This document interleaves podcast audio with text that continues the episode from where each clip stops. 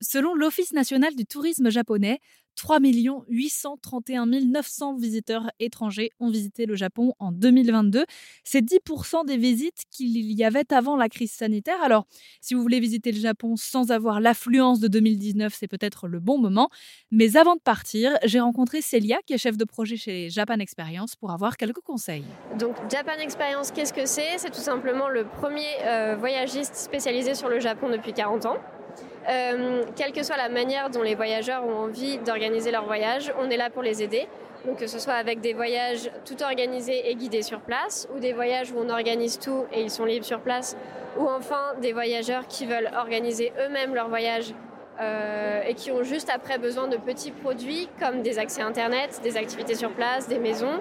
Euh, voilà, on est là pour en fait rendre euh, un voyage au Japon simple et facile, là où parfois ça nous paraît super compliqué. Mais comme on fait ça toute la journée, forcément pour nous c'est très facile, là où pour des potentiels voyageurs c'est une galère totale. Qu'est-ce qui peut être compliqué? C'est quoi? C'est la barrière de la langue? C'est une culture différente aussi? Alors, il y a la barrière de la langue, ça c'est sûr, de la langue et de l'écriture, parce que c'est pas seulement juste la langue euh, à l'oral. Euh, il y a aussi toutes les rigueurs administratives entre guillemets du Japon, parce qu'ils aiment bien mettre des process un peu partout. Euh, mais nous aussi, donc on ne devrait pas être si dépaysés que ça. nous aussi en soi, mais par exemple, un exemple tout bête, souvent pour réserver son billet de train, il faut acheter le prix du voyage et le prix de la place. Là où en France, on a son billet qui comprend bah, de manière assez logique euh, un trajet et voilà tout ce qu'il faut avec. Au Japon, il faut parfois prendre en fait deux billets et on a souvent des visiteurs qui se font avoir, qui se disent oh ça va, c'est pas si cher. Bah oui, parce qu'en fait c'est juste le prix du, voyage, mais c'est obligatoire d'acheter en plus le prix de la place ou le fait qu'ils ont plusieurs compagnies de train et pas juste la SNCF comme nous, mais euh, plein de trains et donc du coup autant de passes de transport, autant de... Enfin voilà, tout un tas de choses qui fait que c'est pas si simple parfois. Pour conseiller euh, tous ces gens, j'imagine que vous avez dû aller au Japon, vous? Oui, plusieurs fois. Pour moi, c'est un peu le petit paradis sur Terre. Quand je rentre, c'est la déprime, et quand j'y suis, c'est euh, un vrai bonheur permanent. Ce que j'apprécie le plus là-bas, c'est justement la bienveillance permanente qu'on peut rencontrer. Et c'est un peu comme si on retrouvait ce que veut dire le vivre ensemble. En tout cas, j'ai l'impression. Tout semble un peu doux, tout semble. Enfin voilà, tout est facile. Quand on est un Français, on est bien accueilli par les Japonais alors étonnamment, et je ne sais pas trop pourquoi, mais j'ai l'impression qu'il y a une sorte d'amour réciproque entre les Français et les Japonais. Et souvent, quand on dit qu'on est français, euh, on a droit à des sourires supplémentaires ou à des petites phrases. Il y a des petites chansons qu'ils connaissent très bien, qu'ils aiment bien chanter quand on dit qu'on est français, ou des petits mots, bonjour, ou des choses comme ça qu'ils aiment bien prononcer. Et tout de suite, on se sent du coup beaucoup plus accueilli et un peu, euh, un peu privilégié. Euh, je pense que ça marche aussi pour d'autres nationalités, mine de rien. Mais en tout cas, voilà.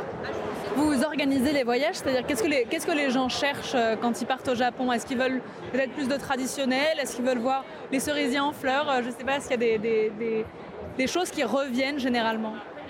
Alors c'est vrai que le côté cerisier en fleurs, ça revient hyper souvent. Voir aussi le, le côté traditionnel du Japon, voir ses temples, etc. C'est une très fréquente, enfin une demande très fréquente. Euh, les gens souvent en fait ont envie de, qu'ils soient fans de pop culture ou pas, mais ont envie de capter l'essence du Japon et ont souvent envie aussi de s'écarter un peu des grands axes les plus touristiques ou de découvrir un peu les campagnes. Euh, expérimenter un peu le mode de vie à la japonaise ou des choses comme ça. Et je pense que c'est là aussi où nous on est très utile parce que par exemple on propose des maisons sur place euh, qui sont des maisons traditionnelles, c'est les nôtres. Et en soi quand vous vivez là-bas vous avez vraiment l'impression que vous faites partie en fait, que vous êtes presque un local aussi, vous avez vos petites habitudes, la cuisine un peu à la japonaise, la salle de bain et tout, donc c'est ça, c'est un côté très sympa que je sais que nos clients apprécient beaucoup. C'est cette impression de, même l'espace de quelques semaines ou quelques jours, de pouvoir avoir l'impression de faire partie de ce monde qui, juste avant, nous paraissait inaccessible en fait. alors, si on peut avoir un conseil, euh, le Japon, vaut mieux y aller quand, combien de temps, où? Alors idéalement trois semaines pour avoir le temps de voir déjà pas mal de choses en prenant quand même un peu son temps. Euh, après quelle période toutes les saisons leur charme au Japon. Euh, il y a juste quelques périodes à éviter, notamment pendant la saison des pluies. Euh, là où on risque voilà, d'avoir deux semaines de pluie, trois semaines de pluie, c'est pas idéal. On a fait quand? C'est fin juin et début septembre, grosso modo. Euh, après, donc, toutes les saisons ont leur charme. Par exemple, l'hiver, c'est très sec et très ensoleillé. C'est une des saisons où c'est le plus probable de voir le mont Fuji, justement parce que le temps est clair et dégagé. C'est aussi la saison où c'est le moins cher. Et la neige au Japon, c'est vraiment quelque chose de génial. Euh, ensuite, bah, la saison forcément au printemps avec les cerisiers en fleurs, c'est magique aussi, même si c'est la période la plus touristique euh, et où il ne faut pas hésiter à aller un petit peu avant parce qu'il y a des cerisiers précoces ou un petit peu après parce qu'il y a les cerisiers tardifs. Donc voilà, on évite un peu les, les foules de touristes et les prix très élevés aussi. Euh, l'automne aussi, c'est forcément magique avec les couleurs rouges, etc. Enfin, voilà, toutes les saisons ont vraiment leur charme. Voilà. Dernière question, est-ce que c'est cher d'aller prendre des vacances au Japon? Alors oui, je vais pas vous mentir, forcément c'est cher, surtout en ce moment, avec les prix des billets d'avion qui ont beaucoup augmenté. On espère qu'ils vont redescendre dans les mois à venir.